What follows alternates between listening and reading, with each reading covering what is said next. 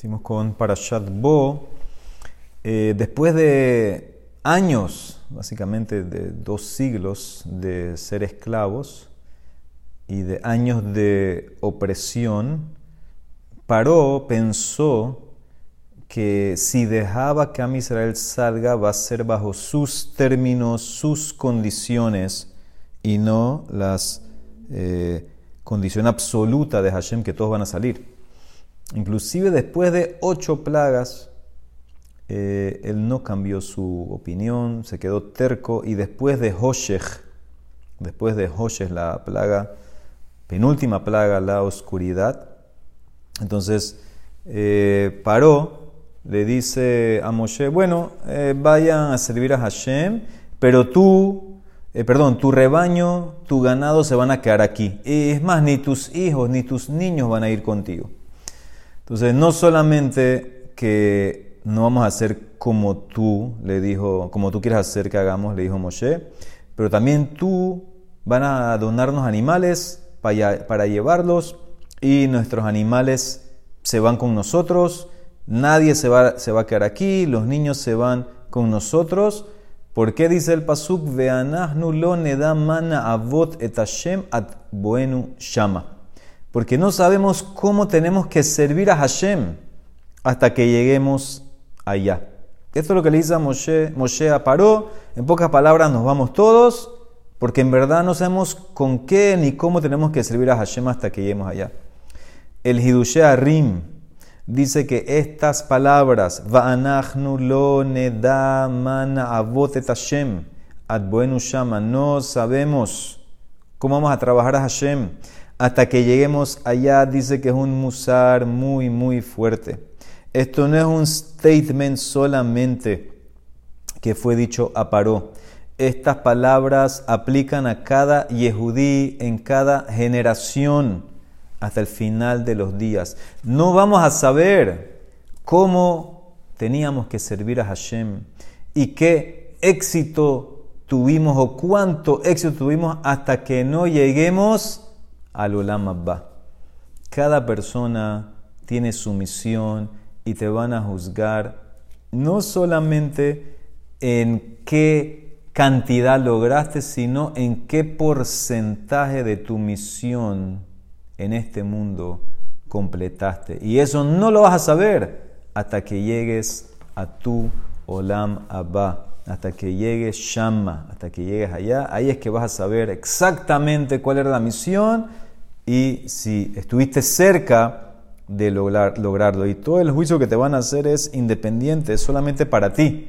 No te pueden juzgar con alguien que vive en Benebra, que en Jerusalén, en México, en Argentina, donde sea, te van a juzgar en tu época, con lo que había a tu alrededor, con las cosas, los dones, las fuerzas que te di, eso es lo que te van a juzgar.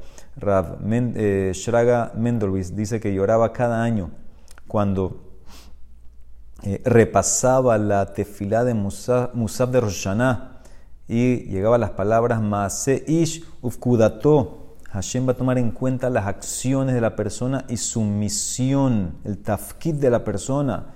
Entonces, ¿cómo uno puede saber eh, que cuando Hashem haga esa contabilidad, los números van a estar bien? ¿Llegaste o no llegaste? Esa es la famosa Gemara en donde dice que Yosef, eh, Yosef, el hijo de Rabioshua, eh, murió y fue a Olam y después regresó a este mundo. Y el papá le preguntó, ¿qué viste? Olam Fuj vi un mundo al revés. Los que están arriba acá, allá están abajo. Los que están abajo acá, allá están arriba. Y famosa explicación que aquí tú ves personas que tienen mucho éxito y tú crees que van a tener un, lugar de honor allá arriba, pero cuando llegas arriba vas a ver que están en las partes eh, de abajo. Y lo mismo al revés. ¿Por qué? Al revés, podías haber hecho mucho más con todos los talentos y todo lo que te di. Y aquí personas que ves que no valen tanto, entre comillas, ¿sí? que no le dan tanto valor, lastimosamente, cuando llegas a más vas a ver que están bien arriba porque ellos cumplieron su misión. Y ese es el punto, te van a juzgar según tú, según tú lo que tenías con todos los talentos, qué tanto hiciste. Y este es el musar que da Rab veanachnu lo neda mana abotet Hashem at boenu. Hasta que no lleguemos allá, no vas a saber si tuviste éxito y qué tanto éxito tuviste. Pero por eso, por eso es muy importante saber que todos tus talentos, todas tus habilidades, eso tiene un precio. Eso tiene un precio que tienes que usarlos hasta lo que más puedas. Trae Rab, vuelve un hidush muy interesante, dice el pasuk después que Moshe y alarga en la parashá sobre todo el tema de Korban Pesach. ¿Sí? En la parashá, en el medio de la parashá, varios pesukim de toda la ley del Korban Pesach, todo lo que hay que hacer, etc. Dice el pasuk, algo que no se entiende. Vayelhu vayasu bene Israel, kasher tziva Hashem et Moshe beharon. Am Israel fueron e hicieron lo que Hashem le ordenó a Moshe y a Aarón. ¿Qué significa? Inmediatamente que Moshe termina todas estas alajot del Corban Pesa, la Torah te dice, y Am Israel fueron y hicieron como, Moshe, como Hashem ordenó a Moshe y a Aarón. Ahora, ¿cómo puede ser?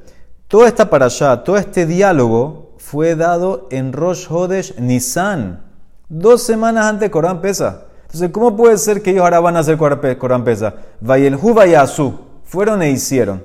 Entonces, Rashi, Rashi aquí una vez está clara, dice, Veji que barasu, ¿cómo puede ser que hicieron? Vajalo me rosh hodesh nemalahem, ela mikeban shekiblu alehem, male alehem akatuv, que ilu asu.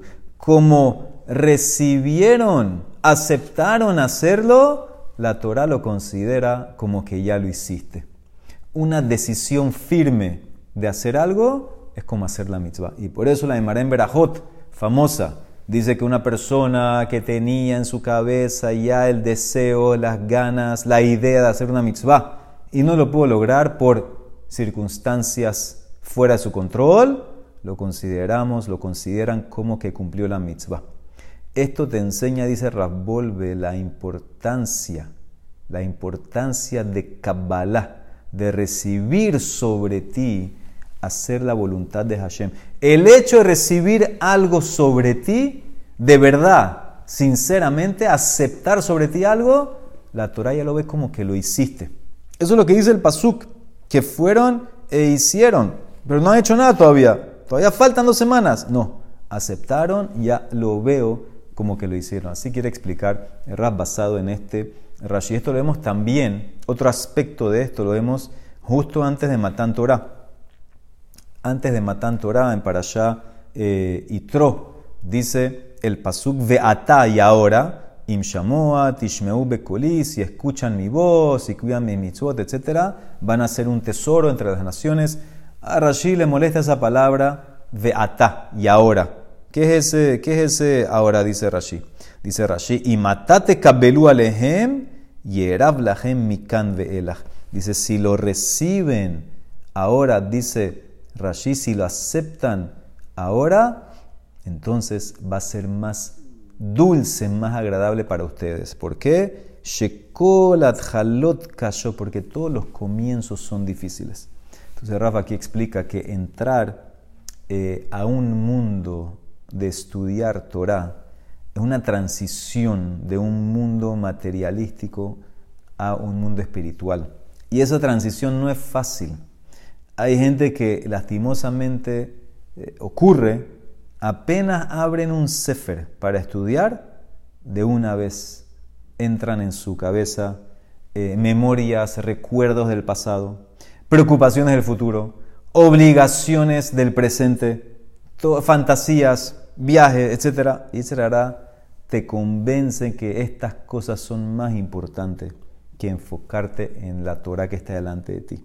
Entonces, ¿cómo puedes luchar contra eso? Y se vuelve, tienes que hacer una kabbalah de ser, eh, meter más energía en estudiar Torah. Y una vez que tú haces esa kabbalah, vas a ver que va a ser más fácil, vas a experimentar el placer de estudiar Torah.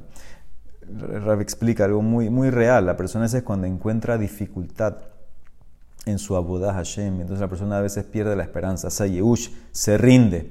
Pero si tú te acuerdas de este Rashi, de todas las adhalot, que todas las adhalot son kashot, entonces la persona va a tener tal vez ese commitment, esa fuerza, esa energía para mantenerse firme, para perseverar y para poder después disfrutar eso que dijo Rashi, que dijo Yeraf, que es algo más dulce, más agradable, pero tienes que tener sobre ti esa Kabbalah. Recibir sobre ti que lo vas a hacer y Hashem te va a mandar esa ayuda para que lo puedas lograr. Baruch Olam, amén, amén.